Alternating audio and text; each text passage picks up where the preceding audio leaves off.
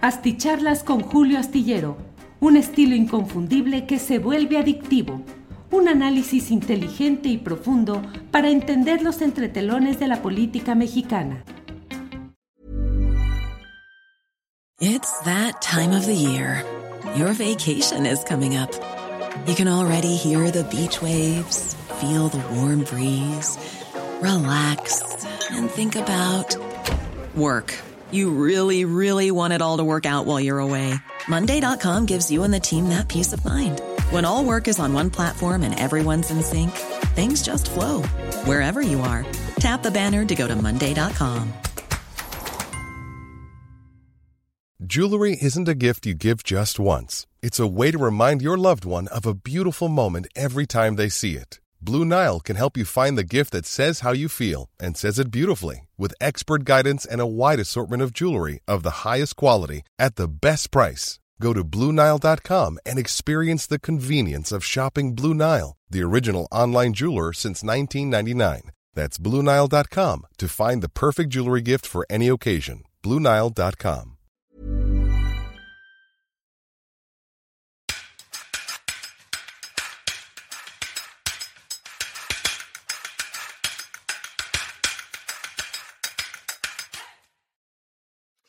Bien, buenas noches, buenas noches. Ya estamos aquí en una videocharla astillada más.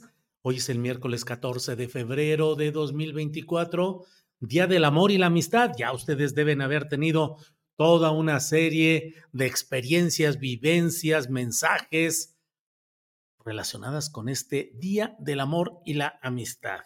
Hay muchos temas que podemos que podríamos hablar de ellos. Lo hicimos en parte en la mesa de periodismo hoy en Astillero Informa con Federico Bonazo, Arturo Cano y Daniela Barragán.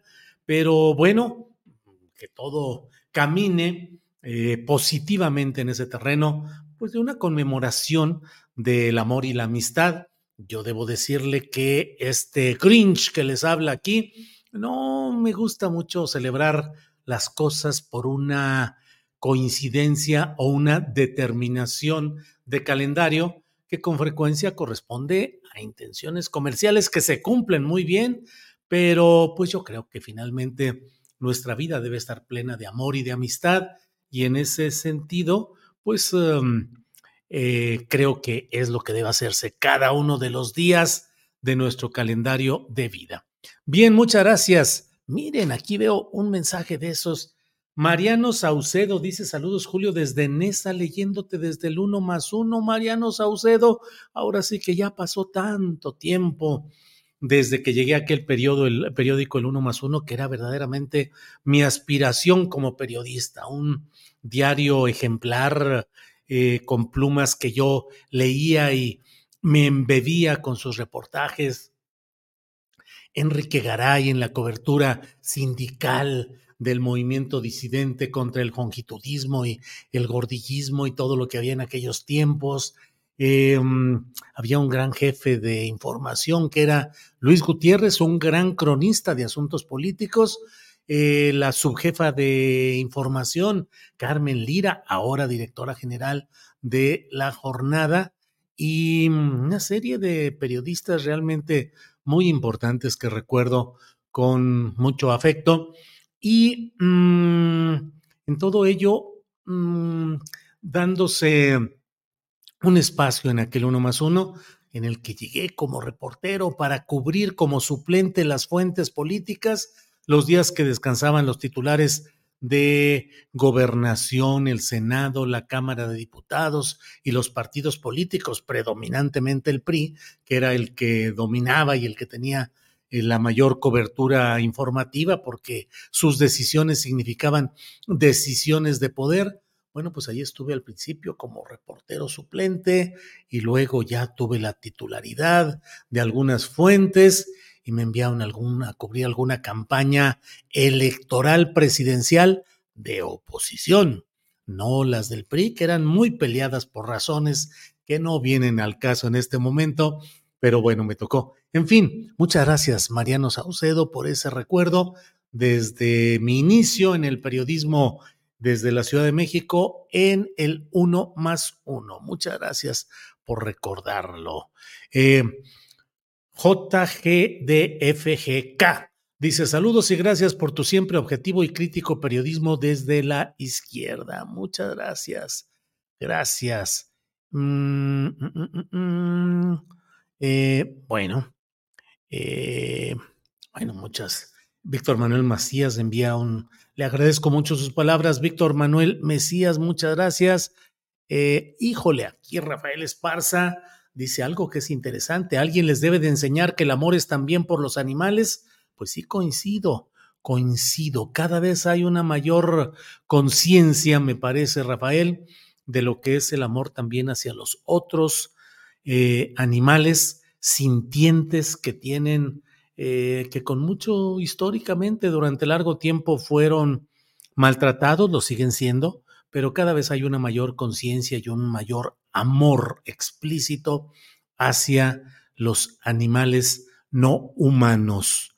Em, bueno, mm, mm, mm, chan, chan. José Guadalupe Armenta Martínez dice: Julio, sugiero que hagas un programa sobre izquierda, ideología, conceptos, casos reales. No, José Guadalupe Armenta, capaz que se nos va la audiencia eh, ante temas que, bueno, sí puede resultar interesante, pero eh, podríamos irlo viendo un día de estos. Eh, mm, aquí dice R. Vences, creo que también estaba tu carnal, no carnal, Rubén Hernández López, aquí, que alguna vez comentaste, no Rubén, sino Rogelio, Rogelio Hernández López, que reportero de izquierda, fue miembro del Partido Comunista, trabajó en publicaciones de izquierda realmente, y luego era reportero de Excelsior cuando yo llegué al uno más uno, y ahí nos encontramos, nos conocimos e hicimos una larga amistad que nos consideramos no hermanos, decimos, para que por los apellidos no se vaya a creer que somos hermanos por cuestión sanguínea, pero sí lo somos hermanos en cuanto a lo que hemos vivido, lo que hemos caminado juntos, y al menos lo digo de él, de mí no lo sé, pero de él realmente honestidad, compromiso, congruencia, dedicación, un reportero absolutamente eh, irreprochable, ajeno a cualquier atisbo de corrupción, comprometido con la defensa de los periodistas. Estuvo en Excelsior, luego en Milenio, ahora dedica sus esfuerzos a la organización de la defensa de periodistas en los estados y la cobertura, el mayor apoyo a los intentos de periodistas por organizarse, que es muy difícil. Pero bueno, es Rogelio Hernández López. Rogelio, a quien siempre tengo presente como amigo y compañero. Mm, bueno, pues vamos a entrar. Mm, mm, bueno, déjenme decir Dice Amir García Villalpando, ya había una jefa de información mujer desde entonces, ¿no? A partir del Me Too, como creen quienes nacieron recientemente, dice Amir García. No, claro, claro. Eh, Carmen Lira era primero subjefa de información, luego fue jefa de información, luego renunciamos al uno más uno, pasamos un tiempecito hasta que fundamos la jornada y en la jornada la, una de las subdirecciones era Carmen Lira Saade como subdirectora bajo la dirección de Carlos Payán, pero luego eh, quedó, mm, ella era subdirectora de información, Carmen Lira, y luego fue directora de la jornada y debo decirle que la jornada pues tuvimos mucho tiempo como jefa de información a Elena Gallegos, ahora está Rosa Elvira Vargas como jefa de redacción mucho tiempo y sigue estándolo ahora. Eh, otra compañera también, em, Ramírez Mandujano, que está a cargo de la jefatura de redacción. Y en la gerencia ha habido varias mujeres en la gerencia de la jornada. Bueno, ya me estoy aquí echando puro choro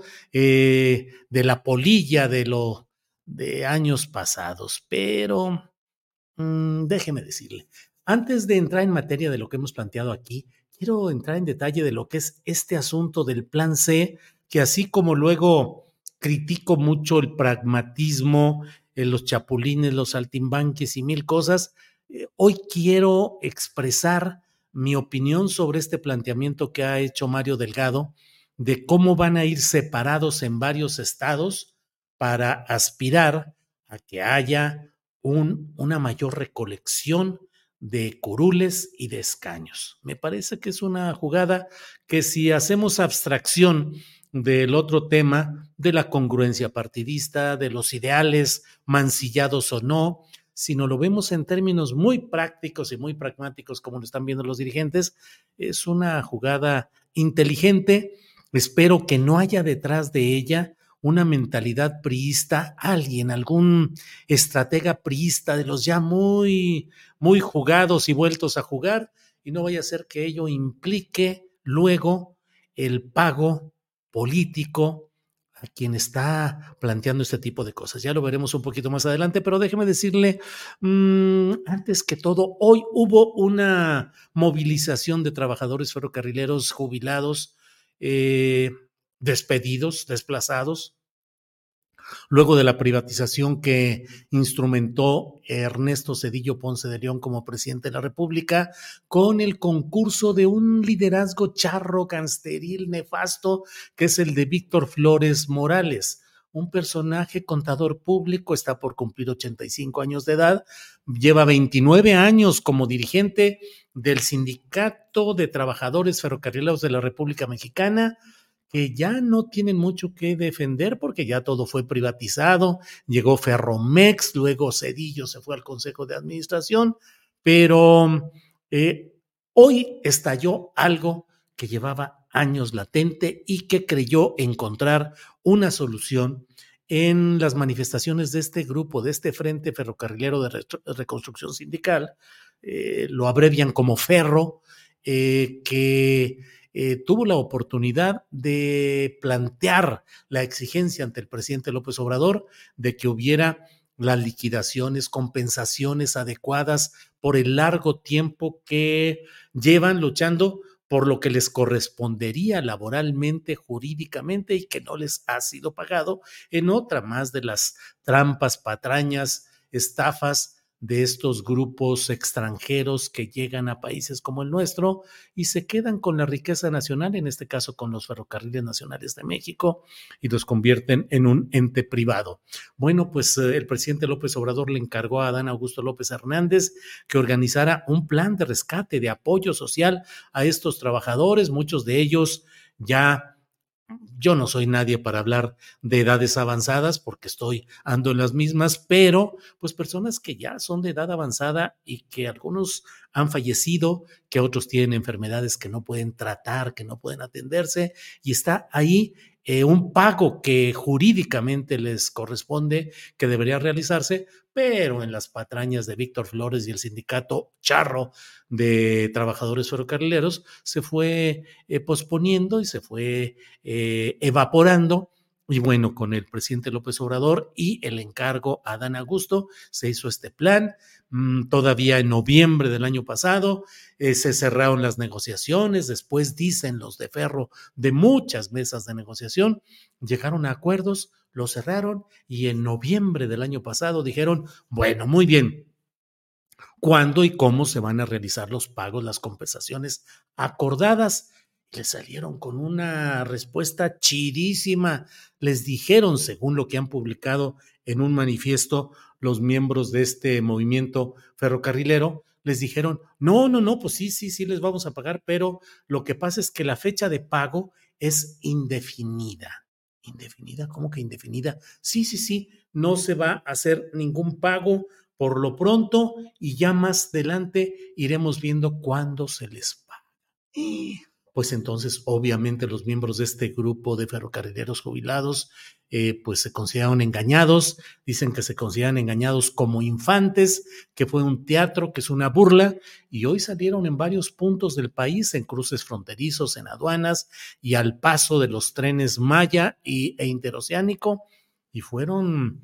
Eh, en algunos casos, particularmente pienso en Matías Romero, que es una población de gran historia ferrocarrilera en Oaxaca, pero cuna de movimientos fuertes. De ahí cerquita del istmo de Tehuantepec, en el Espinal, nació Demetrio Vallejo Martínez, que fue el gran líder, uno de los grandes líderes que no ha tenido, eh, digamos, la justicia evocatoria y conmemorativa suficiente Demetrio Vallejo Martínez, que encabezó ese gran movimiento ferrocarrilero que llevó a paros, llevó a unas movilizaciones enormes que obligaron al nefasto gobierno del tal presidente Adolfo López Mateos, que luego lo ensalzan, y yo siempre digo, pues no, no hay, no hay materia para ensalzarlo.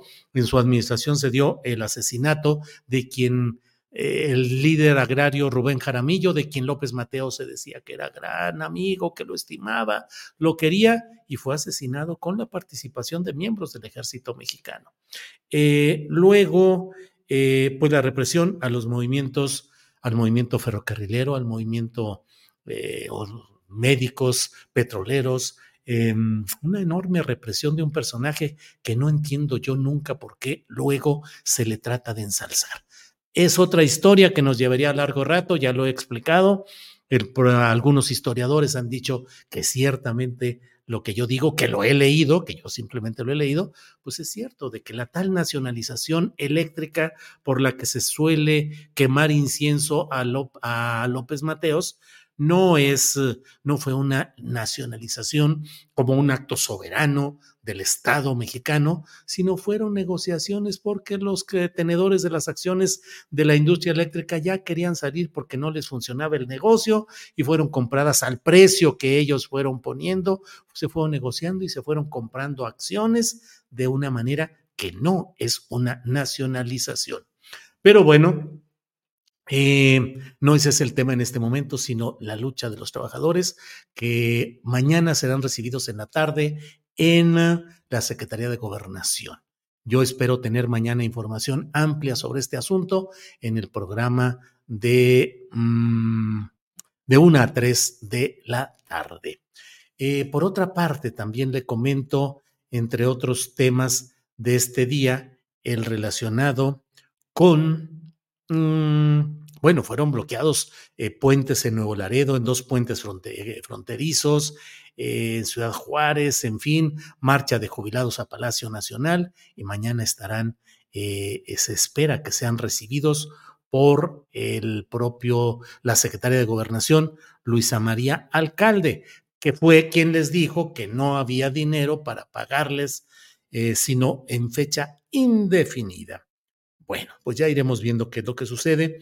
Y sigo adelante con ustedes en el tema que, he comentado.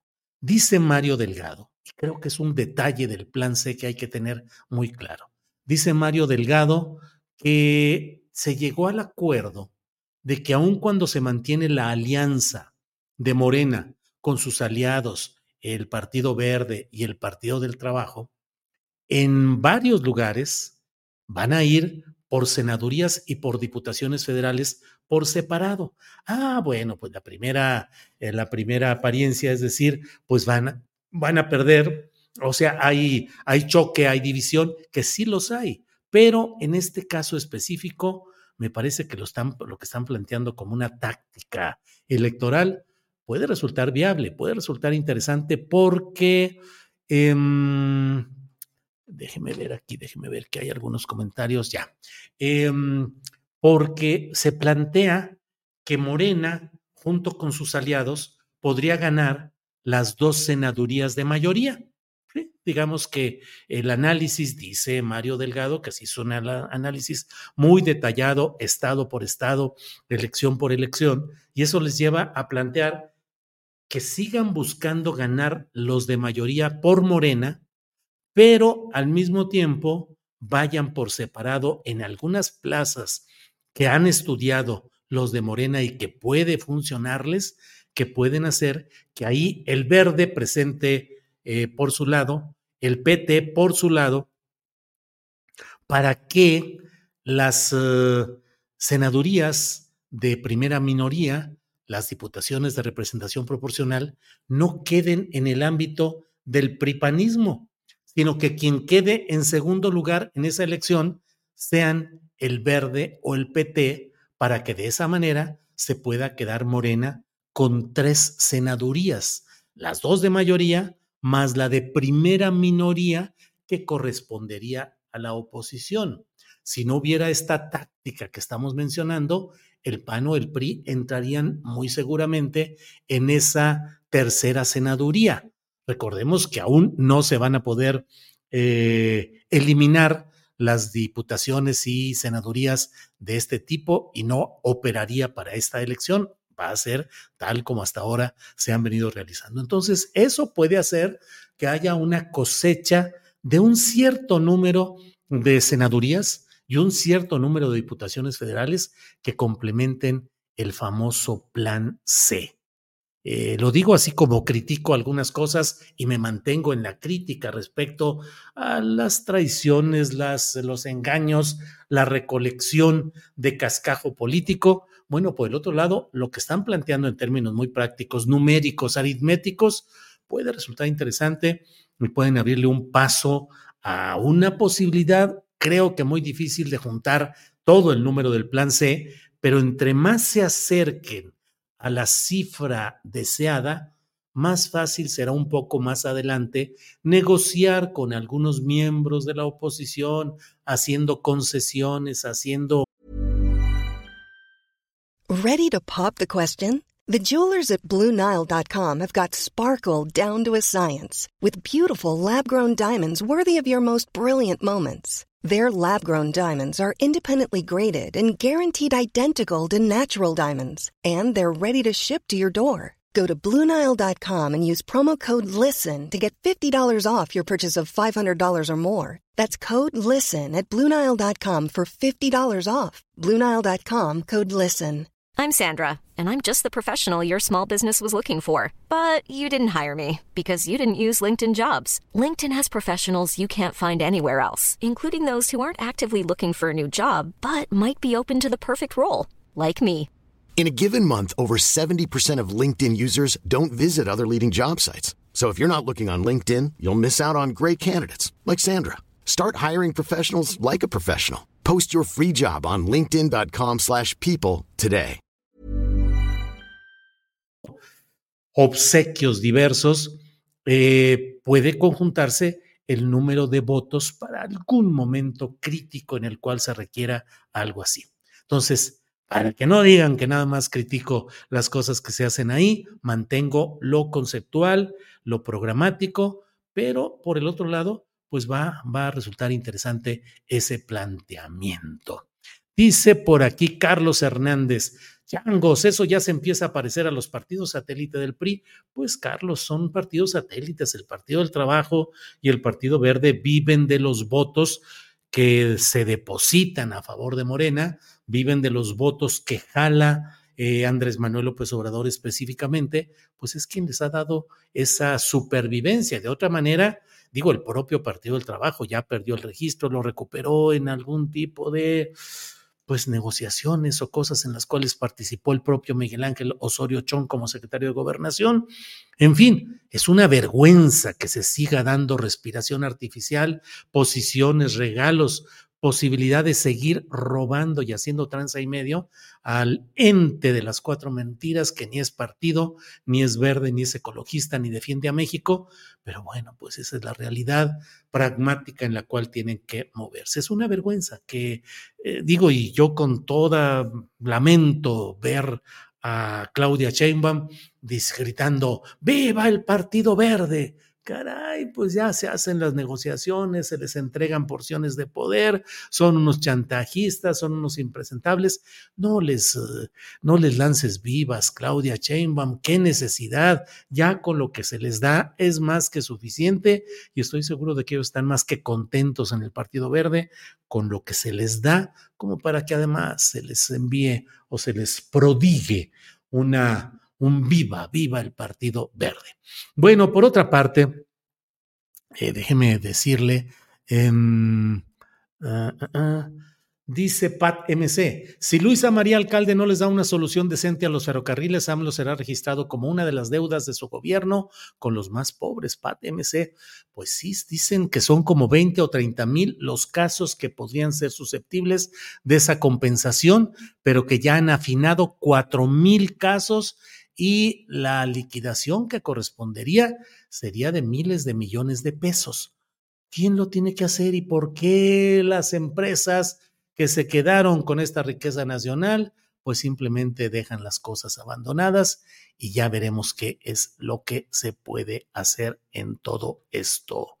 Em, mm, mm, mm, Demetrio el Indomable, dice Miguel Ángel El Orza. Híjole, Miguel Ángel, creo que le debemos mucho y creo que dentro del santoral cívico y político de la izquierda nunca se ha reconocido suficientemente el ejemplo, el valor de Demetrio Vallejo, que junto con Valentín Campa estuvo 10 años en la cárcel, eh, acusados de delitos políticos.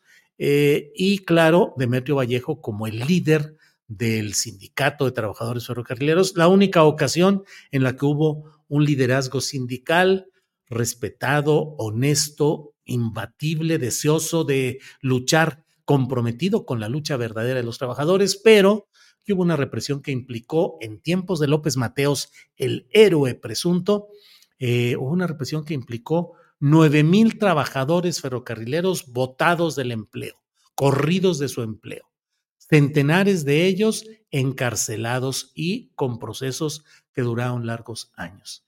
Y una represión ejemplar, ejemplar, con el uso del ejército que así como hoy vimos en Matías Romero, Oaxaca, a la Marina, eh, arremetiendo contra los pocos manifestantes, además personas de la misma edad o más edad que yo, es decir, tercera edad, em, eh, pues arremetiendo y luego abriendo paso para el camino del tren interoceánico, pitando con una barrera de elementos armados, haciendo a la gente hacia atrás para que pudiera pasar el tren interoceánico. En las huelgas que se organizaron durante el movimiento vallejista se quiso hacer lo mismo con el uso del ejército mexicano y en aquella ocasión mujeres esposas de ferrocarrileros se tendieron sobre las vías en varios lugares, entre ellos Cárdenas, San Luis Potosí, para impedir el paso, el rodar de los trenes y que no se rompiera el paro laboral de los trabajadores ferrocarrileros. Pero bueno, eh, y bueno, debo decirle que eh, se está en espera de las listas de los um, de Morena, de las listas de Morena que están, eh, están por darse a conocer. Ya hoy se dieron a conocer varias, una de ellas, la de Katy Monreal, como la candidata ya de Morena a la jefatura, a la alcaldía de Cuauhtémoc.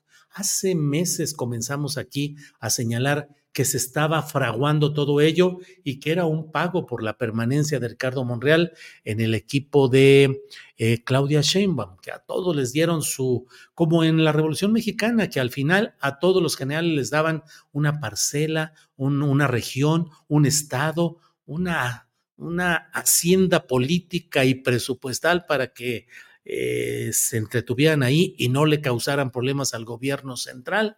Bueno, pues aquí también cosas parecidas. Y bueno, me acuerdo que en algunas ocasiones aquí decían, espérate, eres un mentiroso, un aborazado, siempre estás eh, con cizaña engañando a la gente. Bueno, pues ahí está ya ese, ese nombramiento, entre otros varios que muchos corresponden a perfiles de prismo, de panismo que han brincado ahora a la 4T y que están siendo postulados en todo ello.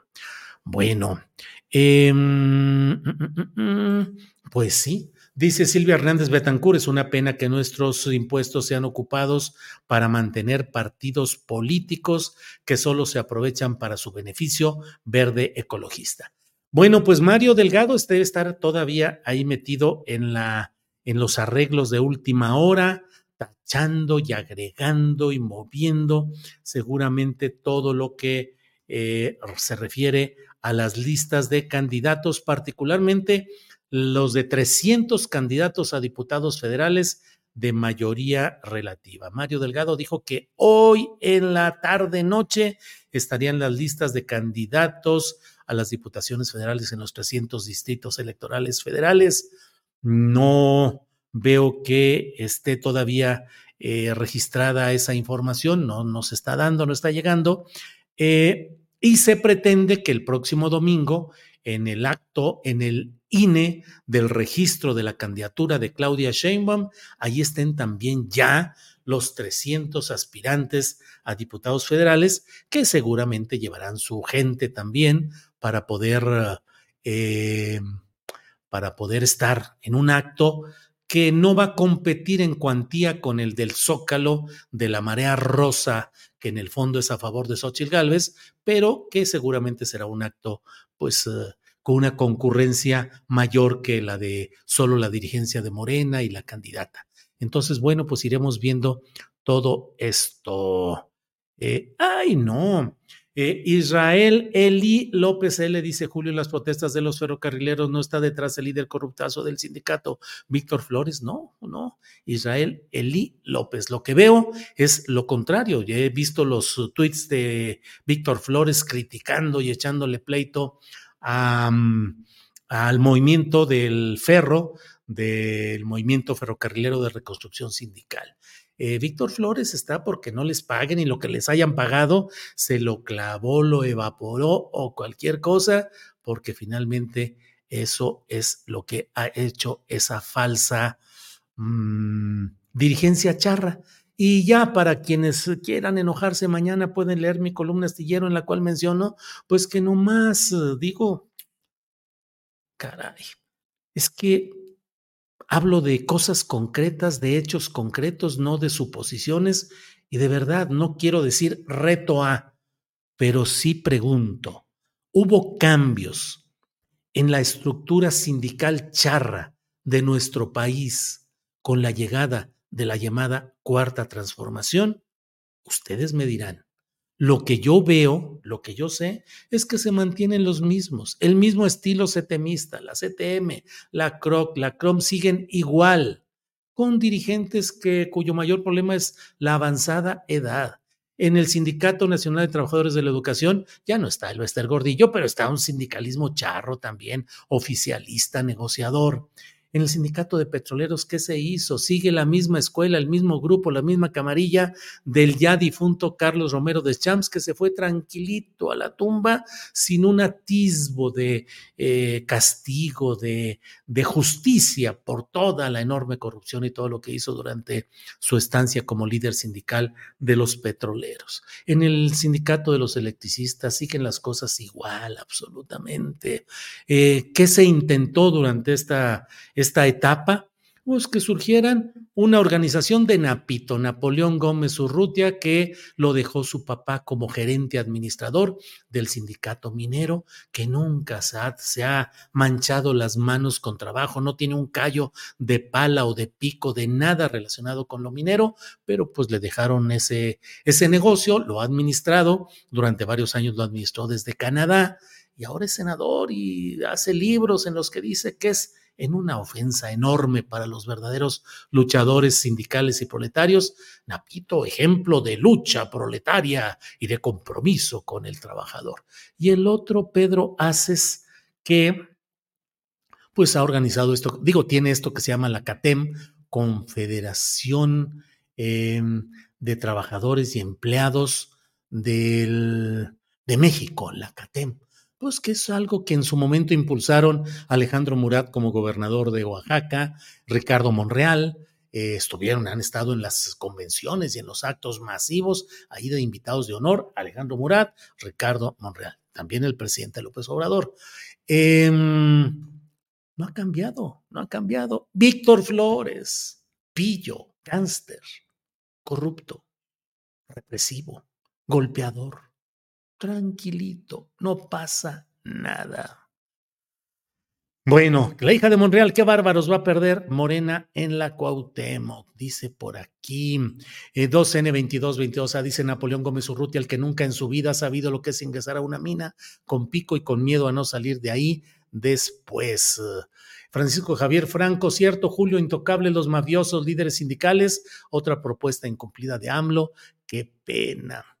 Eh, Arturo, don Arturo Lechuga Lozano dice, Pedro Aces, el de Fuerza por México, jajaja, ja, ja, estando en Morena, hizo un partido político para Monreal.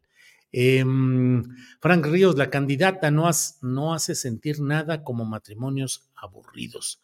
Híjole, no entendí, pero bueno, ahí está. Patricia Ruiz, no hay cambio, Julio, soy maestra y Chainbomb ya hizo alianza con los charros del CENTE, al igual que AMLO, es completamente lamentable. Pues sí, viendo a Claudia yendo a actos del charrismo sindical, del sindicato del metro, del sindicato del seguro social y no sé cuántas cosas. Híjole. Eh, aquí mm, sí es muy lamentable, Julio, el corporativismo y sindicalismo charro siguen y con más descaro. Eso sí, es muy reprobable y decepcionante. Marilú Román. Em, eh, Antonio Aldana dice, no señor, nos jugaron chueco con Luisa Alcaine con Luisa Alcaine, con Luisa Alcalde. A los petroleros los enterró dejando todos los secretarios generales seccionales e imponiendo a Ricardo Aldana. Pues bueno. Eh, eh, eh, Sindicato Independiente de Aviación Tomás del Toro desde 1988, dice Carlos Luna. Bueno. Em, Jaime, los charros sindicales solo salen muertos como el caso del corrupto del Stunam. Ernesto Ortega dice, Julio Lodire de sindicatos son intocables y AMLO hizo como que le habló la Virgen, se hizo pato. Insisto, no quiero ponerlo como reto porque una vez dije, díganme, los reto a que me digan un solo caso de verdadera, de verdadero combate a la corrupción en esferas altas y con personajes importantes en lo que va de este gobierno. Y hasta ahorita nadie me ha dicho, aquí está ese ejemplo. No es un reto, pero también digo, me pueden dar un caso de alguien, de un ejemplo concreto, de un sindicato importante en el que haya habido cambios por una decisión política que debería pasar primero por hacer justicia en cuanto a líderes corruptos, rateros, ladrones, y que siguen tranquilitos como si nada. Y en el otro, propiciar que hubiera una auténtica democracia. Mire lo que son las cosas.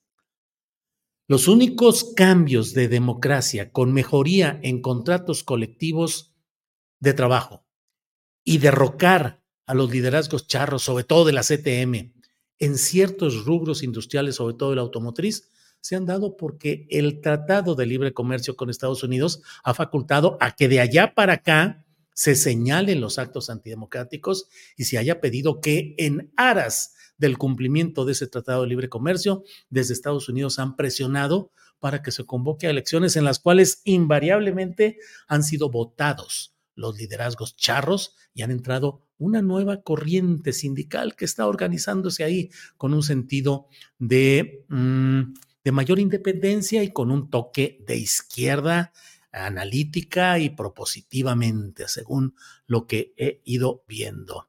Em, en el del petróleo hasta hubo pasarela, dice Eric Suárez. Ay, ay, ay. El nuevo jefe de la mafia es López Obrador, dice Ricardo Esquivel. Eh, Nacho Flores, ya te vi Arturo Lechuga, ya ves Arturo Lechuga, ya te vieron. Em, Julio, deberías analizar la fortuna de Alejandra Barrales, Alejandro Román López. Sí, bueno, otro ejemplo de prosperidad sindical. Alejandra Barrales, ahora candidata a senadora, ni más ni menos por la oposición. Y ella, mm, pues de sobrecargo en líneas aéreas, pues a próspera empresaria en Estados Unidos, con manejos y con propiedades eh, muy importantes. Bueno, em, pues muchas gracias por el seguimiento a esta, a esta videocharla astillada. Mañana nos vemos de una a tres de la tarde. Tendremos información sobre este tema de la lucha ferrocarrilera, de lo que ha sucedido, de lo que aconteció en Matías Romero, que es algo muy preocupante, que evoca aquellas escenas de lo sucedido con López Mateos enviando al ejército para abrirle paso a los trenes ante la protesta de trabajadores ferrocarrileros en paro. No era el caso aquí, no hay un paro, no hay una huelga, hay una protesta de trabajadores. Bien, em, pues nos vemos mañana de una a tres. Tendremos nuestra mesa de seguridad. No va a estar eh, Guadalupe Correa Cabrera, que anda de viaje, y bueno, tendremos una mesa eh, mañana y tendremos como siempre información, análisis, debate en Astillero Informa. Por esta ocasión, ah, Ángeles Guerrero nos dice, sus likes nos ayudan a tener más reproducciones de esta videocharla, así es que pónganle ahí el like, no cuesta nada, es simplemente una posibilidad de ayudarnos, de ayudarnos a que tengamos una mayor difusión. Arturo Jiménez nos envió un apoyo económico que le agradecemos. Arturo Jiménez, Mike MM también nos envió un apoyo económico. Muchas gracias. Eh, bien. Eh, Roberto Amatón dice, te vi en Estrella TV, buena entrevista. Roberto Amatón, la verdad es que muy contento de poder platicar en una entrevista muy bien llevada por el conductor eh, José Armando Ronstadt en Estrella TV, una eh, televisión con sede en Los Ángeles para hispanohablantes. Muy interesante, lo vi y me dio mucho gusto poder platicar con, con ellos. Hablé sobre el tema de eh, las narcoetiquetas contra el presidente López Obrador y contra la candidata Claudia Sheinbaum, el origen de todo esto, de dónde viene, las publicaciones de ProPública y el tema de la entrevista que hice a Anabel Hernández. Así es que agradecidos con Estrella TV por esa oportunidad de hablar abierta y claramente de estos temas ante su audiencia. Bueno, pues hay muchos temas que nos llevarían mucho rato. Dan González dice, Julio, gracias por poner en tu mesa el tema de los animalitos, falta profundizar. Bueno, pues muchas gracias. Nos vemos mañana de una a tres de la tarde. Por hoy, gracias y nos vemos muy pronto. Gracias.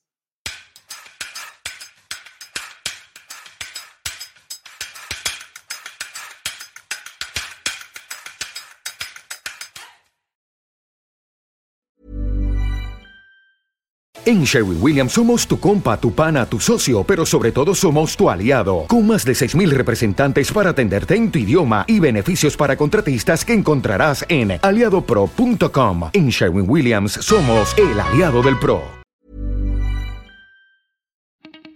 Para que te enteres de las nuevas asticharlas, suscríbete y dale follow en Apple, Spotify, Amazon Music, Google o donde sea que escuches podcast.